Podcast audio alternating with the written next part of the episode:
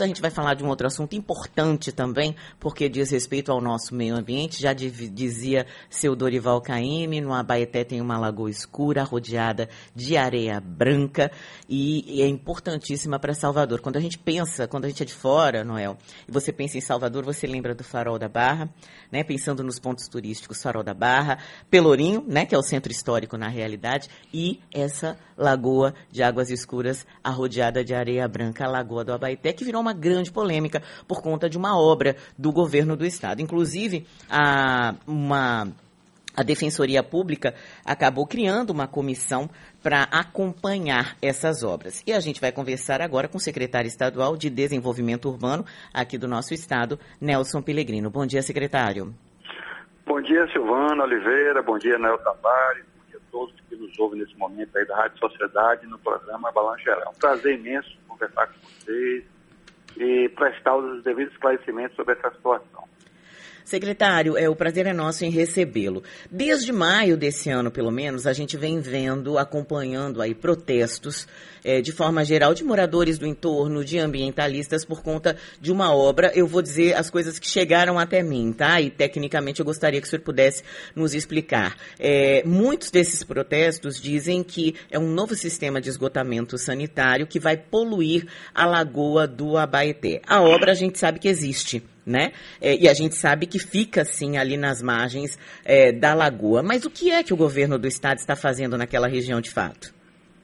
Silvana, se, é, é se a gente pudesse atualizar a música de Dorival Caymmi, como você bem aí cantou no início, que a Baeté tem uma lagoa escura, arrodeada de areia branca, eu diria que a Baeté não só tem uma lagoa escura rodeada de areia branca, ela tem também um equipamento chamado Casa do Carnaval. Ela uhum. tem um outro equipamento também chamado Lavanderia Comunitária. Uhum. As lavandeiras lá que historicamente lavaram as roupas, foi feita uma lavanderia comunitária para E tem também um outro equipamento que abriga dois restaurantes, abriga várias lojas, lojas, dois banheiros também para a comunidade. Ou seja, ele tem três equipamentos certo? Esses três equipamentos, quando eles foram construídos, eles foram construídos abaixo da cota da rua, em torno de uns 3, 4 metros, alguns até abaixo da cota da rua, onde passa a rede principal de esgoto. A solução na época, quando esses equipamentos foram construídos, foram fazer so, é, fossas sépticas, já inclusive mais rebaixadas no nível praticamente da lagoa. Ao longo desses anos, essas fossas sépticas funcionaram você conhece, sabe, fossa séptica é uma uhum. solução melhor do que você lançar o esgoto na lagoa. Claro. Entendeu? É como se você pegasse todo o esgoto, a água que lavou as roupas, jogasse na lagoa. A água do banheiro da Casa da Música jogasse na lagoa. A água dos equipamentos todos lá, do equipamento principal, dos restaurantes, da, dos banheiros, das lojas, jogar na lagoa. É óbvio que nós não aceitaríamos isso. Então, no passado, a solução foi fazer três fossas sépticas. Fossa séptica é uma solução melhor que jogar na lagoa? É, não tem mas não é a solução ideal, porque a fossa séptica, né, ela, é, ela é escavada, ela tem algum nível de extravasamento, ela, ela nunca ela é totalmente impermeável, fica é, o depósito de materiais de coliformes fecais, certo? Bom, qual é a solução hoje? A solução hoje você, periodicamente, quando a fossa ela chega no determinado nível, você coloca um caminhão limpa a fossa e esse caminhão vai lá extrai né, os resíduos e vai e leva e joga fora, entendeu? Bom, o que, é que o governo do Estado está fazendo? Está fazendo uma solução mais moderna. O que é, que é a solução mais moderna? Está implantando uma estação de recalque. Você não é uma estação de tratamento, não é como está sendo dito, eu acho que está se desinformando a população. Nós não estamos implantando nenhuma estação de tratamento no Parque do Abaeté o que nós estamos fazendo é implantando uma estação de recalque. O que é, que é uma estação de recalque? Ela vai puxar o que o caminhão limpa Força faz hoje, ela vai fazer de forma mais moderna, de forma mais segura, de forma mais permanente, vai puxar o resíduo que estão nessas três fossas sépticas e vai jogar para a rede principal que passa ali naquela rua que passa em frente ao Parque do Abaeté. Então, o que nós estamos fazendo é absolutamente isso. Nós, estou, nós estamos entendendo, eu acho ou é por desinformação, ou alguns por má fé, de, é, mentindo para a população, mentindo para a cidade, que nós estamos implantando lá uma estação de esgoto. Não estamos implantando nossa estação de esgoto. O que nós estamos implantando é uma é, unidade de recalque. O que é, que é recalque? Ele vai sugar né, o que está nas fossas sépticas e vai lançar na rede principal. Por que está tendo nesse momento lá, é, nós tivemos que fazer um cercamento? Por quê? Porque essa estação, para não agredir a paisagem, para não agredir o parque, essa hum. estação de recalque, ela vai ser enterrada, ela vai ficar enterrada para que hum. do ponto de vista visual não haja nenhum impacto em relação. Ela hum. tem um pulmão também, porque eventualmente se tiver algum extravasamento, ela pode fazer a absorção.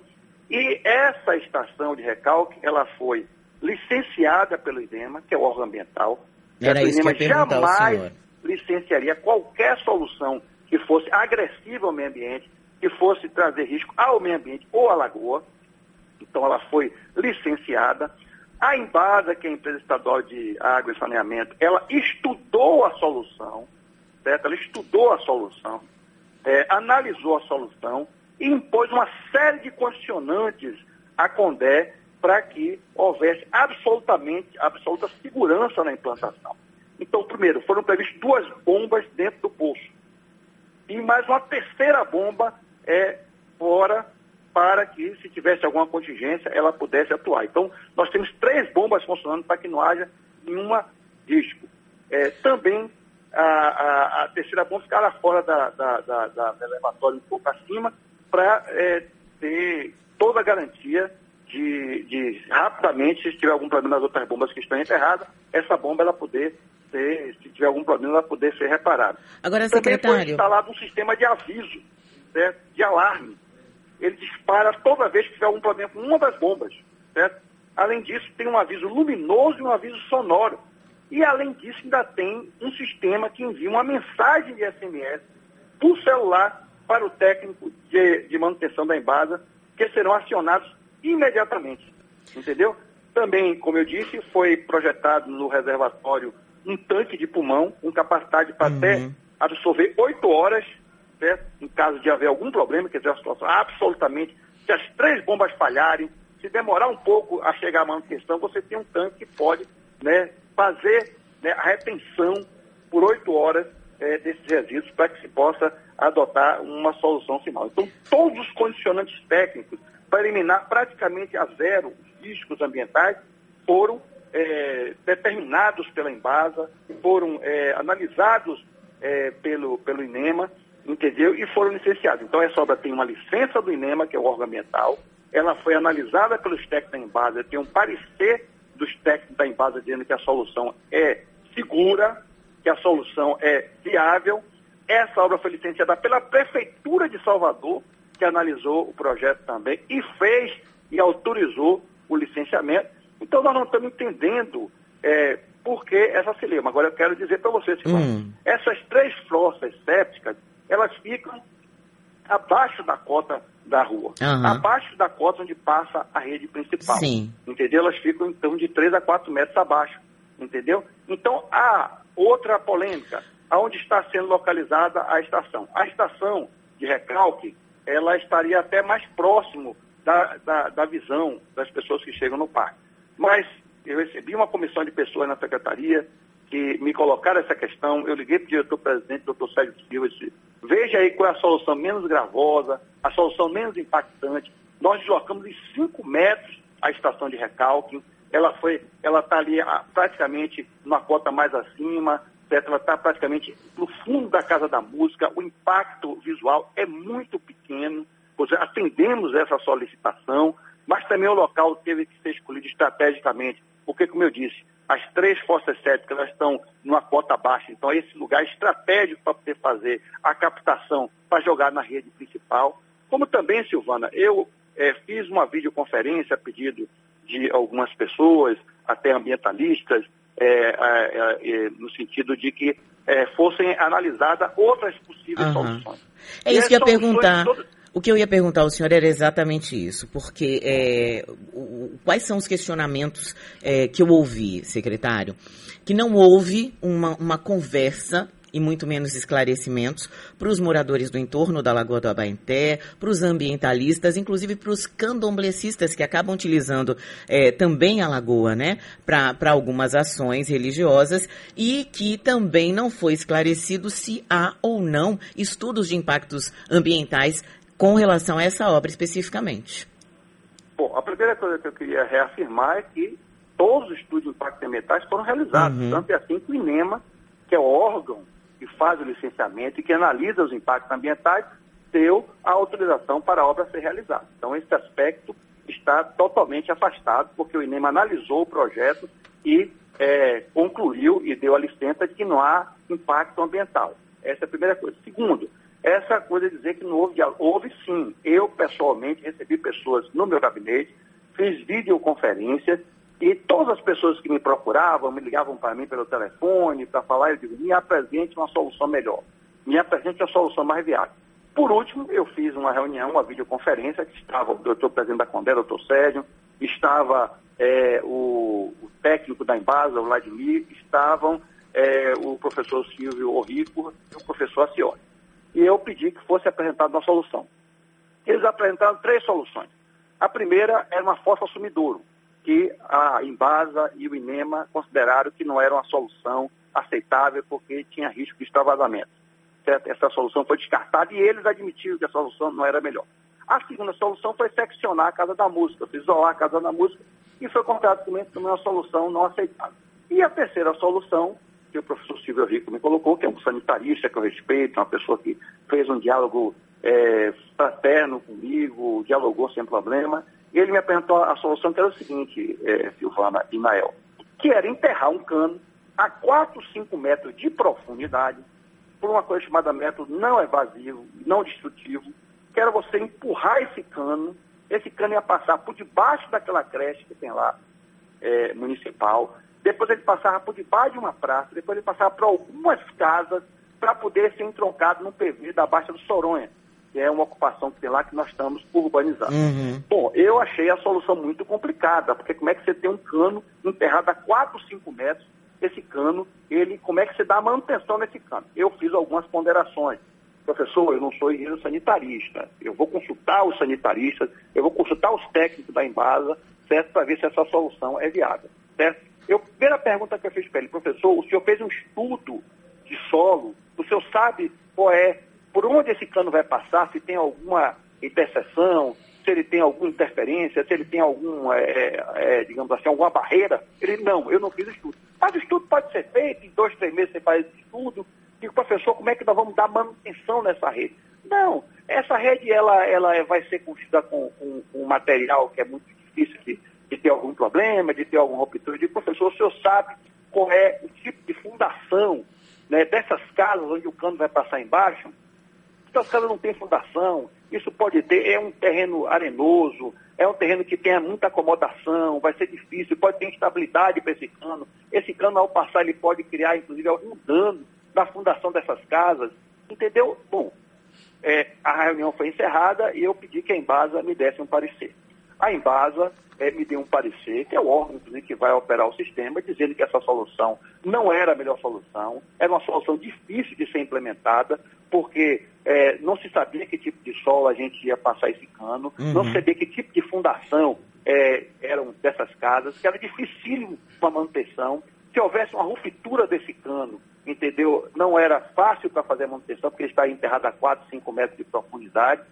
Se por acaso houvesse uma ruptura desse cano, ele podia comprometer a estrutura da creche, podia comprometer a estrutura dessas casas. Então, eu tinha um parecer do órgão ambiental, é que o método que nós estamos implantando é um método seguro, ambientalmente seguro, certo? Esse método é muito mais fácil para fazer a manutenção, que o, o, a tubulação vai estar praticamente no nível é, é, do solo. Então, se tiver algum problema, você rapidamente você pode fazer um reparo. E nós vamos fazer uma proteção, vamos fazer né, uma harmonização. Então, como gestor, Silvana, eu tinha uma solução que já tinha sido aprovada pelo órgão ambiental, já tinha sido aprovado pelo órgão de saneamento uhum. que vai operar o sistema, uhum. já tinha sido aprovada pela prefeitura, que eu tinha pareceres que diziam que essa solução é uma solução segura, que tinha sido adotada todas as medidas necessárias para garantir a segurança. Agora, você me perguntar, existe uma solução que seja 100% sem risco nenhum, não existe absolutamente nenhuma solução. Agora, a outra era muito mais arriscada, uhum. a outra era muito mais difícil para poder se fazer a manutenção. E só para concluir, essa é, versão de que a comunidade está contra, eu quero dizer que não é verdade. Nós estamos conversando com a comunidade, várias lideranças comunitárias já fizeram. Mas, secretário, chegou na Defensoria Pública. Inclusive, a, essa comissão foi formada também juntamente um, com a Defensoria eu, eu, da União. Veja bem, veja bem, Qualquer um pode ir à Defensoria Pública. Inclusive, a, a maioria das pessoas que estão nessa manifestação não moram na Baité. Mas o senhor há de convir, secretário, não, que qualquer um pode ir até a Defensoria, não, claro, mas a é Defensoria que... não vai formar uma comissão de acompanhamento por uma denúncia que ela acredite que não possa é, ser o... realidade. O senhor concorda com Silvana, isso? A Defensoria tem muitos trabalhos, Agora, né? Olha, mais rigoroso, Silvana, mais rigoroso que a Defensoria é o Ministério Público nessas coisas. A promotora, certo, a doutora Ana Luísa, acompanhou o processo, recebeu todas essas denúncias que foram levadas à defensoria uhum. e, ao final, ela concluiu que a solução era viável. E o parecer do Ministério Público foi pela realização da obra. Aí, depois que eles foram ao Ministério Público e não conseguiram, foram à defensoria. Eu conversei isso, é a, auditoria, é a auditoria que está fazendo esse acompanhamento, não é a defensoria. A ouvidoria é uma coisa independente. Eu conversei com o doutor Rapson, que é o defensor geral, conversei com a ouvidora que me deu razão. Ela me deu razão. Eu quero invocar o testemunho dela. Ela pode ir, você pode entrevistar ela. Nós Já tentei, viu, secretário? Ontem a gente pediu entrevista à Defensoria Pública, à ouvidoria, como disse o senhor, da Defensoria Pública, nos mandou uma resposta muito é, pouco detalhada. Eu fiquei até sem entender exatamente porquê, mas é, foi. Por estamos acompanhando as tratativas. Ah, está, ponto. Acompanhando, tá, acompanhando, você tem que acompanhar mesmo, não tem problema nenhum. Agora, eu conversei longamente com o doutor Rasson, que é o defensor geral, Conversei longamente com a ouvidora e ela, inclusive, me deu razão. Ela entendeu. Olha, eu vou fazer a audiência, porque esse é um papel da ouvidoria, uhum. a ouvidoria é um papel de permeabilidade da defensoria para a comunidade, entendeu? Vamos ouvir todos, mas veja que a, defensoria não adotou nenhuma medida legal contra a intervenção. Certo? Com o Ministério Público também, porque o Ministério Público, o parecer da, da promotora foi no sentido de que a obra é viável, que a obra é segura, que os as, as, as condicionantes ambientais foram observadas. E eu tenho, volto a dizer, Silvana, depoimentos de pessoas da comunidade favorável à obra, pessoas do culto de matriz africana, acho inclusive, infelizmente, vou dizer porque eu tenho um profundo respeito pelos cultos de matriz africana, que houve inclusive a desinformação. Uhum. Algumas é, é, autoridades religiosas, alguns religiosos foram procurados de, de má fé por algumas pessoas, dizendo inclusive que era uma estação de tratamento de esgoto, que se ia proibir as manifestações é, na, lá é, e os, os, as manifestações religiosas na Lagoa, que é absolutamente uma inverdade. Nunca houve nenhum tipo de cerceamento a qualquer tipo de manifestação religiosa ou cultural na Lagoa. A Lagoa é um espaço de todos, é como você disse, ela é um espaço ambiental, porque ela está dentro do APA de proteção é, ambiental, ela é um espaço cultural, porque inclusive nós temos lá grupos como as ganhadeiras de Itapuã uhum. é um espaço de manifestação religiosa, Secretário? é um, um, espaço de manifestação turística também, nós estamos no processo de requalificação, o vereador Costa já me deu essa missão, já, o projeto já está pronto para a gente requalificar o equipamento. Então, Silvana, nós estamos absolutamente tranquilos de que o Estado da Bahia adotou todas as medidas necessárias e ambientalmente é, seguras para que essa estação de recalque possa operar por segurança e possa dar uma solução melhor. Porque, certo. volto a dizer, nós temos três fossas sépticas hoje lá, uhum. que são seus resíduos retirados por um caminhão em Parposta e agora serão retirados por uma estação de recalque. Então, Secretário existe. só para a gente encerrar direito, é, rapidinho, é, porque a gente está em cima da hora, né? Agora com o horário eleitoral a gente tem muitas inserções, fica tudo meio apertado. O senhor falou em qualificação, que o senhor está com a missão de requalificar ali aquela região da Lagoa do Abaeté. Esse projeto é para quando? Já tem data? Já começou a ser feito? Olha, tem duas situações que a gente precisa entender, Sil. É, a primeira é que o que é realmente de, de, propriedade do governo do Estado, do poder público, é o que é aquele, aquele, aquela perimetral que pega o equipamento, que ele falei que do restaurante, e também os banheiros e as lojas, a Casa da Música, a, o, a, a, o, a Casa Comunitária das Lagoas e toda aquela parte que tem das pedras portuguesas, entendeu? Essa é realmente. O resto é uma APA, uma área de proteção ambiental, mas que de, de, de particular, de propriedade particular. Então a ideia nossa, que eu tenho conversado com o governador, o projeto já está pronto, é a gente fazer o cercamento numa meia-lua da lagoa, é requalificar o equipamento lá principal, melhorar a situação dos restaurantes, melhorar a situação das lojas, das fachadas, dos banheiros, que a gente tem feito algumas reformas, entendeu? É fazer um, uma melhoria significativa na iluminação, melhorando a, a, as condições do equipamento, que pode, inclusive, no futuro também receber novamente, entrar novamente no roteiro turístico. Nós já temos melhorado muito a segurança, implantamos lá uma unidade da Polícia Militar, nós temos vigilância, nós temos vídeo monitoramento, entendeu? O governador está atento, nós estamos tratando com todo carinho. Agora, Silvana, eu vou só para encerrar o secretário Moraes. Eu me preocupo muito mais, e eu acho que se os ambientalistas quiserem, a preocupação maior é muitas casas que estão no entorno que lançam resíduos hum, na lagoa. Isso é que eu acho que talvez seja o problema principal que nós temos que atacar. São esgotos que são lançados na lagoa, certo? São é, poços que às vezes retiram água da lagoa, entendeu? Que diminui, inclusive, o seu lençol freático, entendeu? Então, acho que a gente tem que se preocupar, isso é que eu acho que é a questão fundamental, a, proteção da lagoa, que eu acho que é essa a preocupação fundamental. Sim. Quero dizer que nós estamos adotando uma solução para melhorar, inclusive, a proteção ambiental da lagoa. E quero dizer para aquelas pessoas que são líderes religiosos, que praticam culto matriz africana, ou qualquer outro tipo de religião, evangélicos, católicos, que a lagoa é um espaço é um espaço livre, democrático de manifestação, isso jamais será cesseado, certo? Que a Lagoa tem essa multiplicidade que eu uhum. falei. É um espaço ambiental, é um espaço cultural, é um espaço de manifestação religiosa, é um espaço turístico, é um espaço de lazer da comunidade e da cidade. É verdade. E é assim que a gente tem tratado essa questão. Tá certo, agradeço muito ao secretário estadual de Desenvolvimento Urbano, Nelson Pellegrino, a esses esclarecimentos em relação a essa obra que está sendo realizada ali na Lagoa do Abaeté. Obrigada, viu, secretário? Bom dia para o senhor. Bom dia, Sil. Bom dia, Nael. Bom dia a todos os ouvintes que nos ouvem da Rádio Sociedade para a Geral.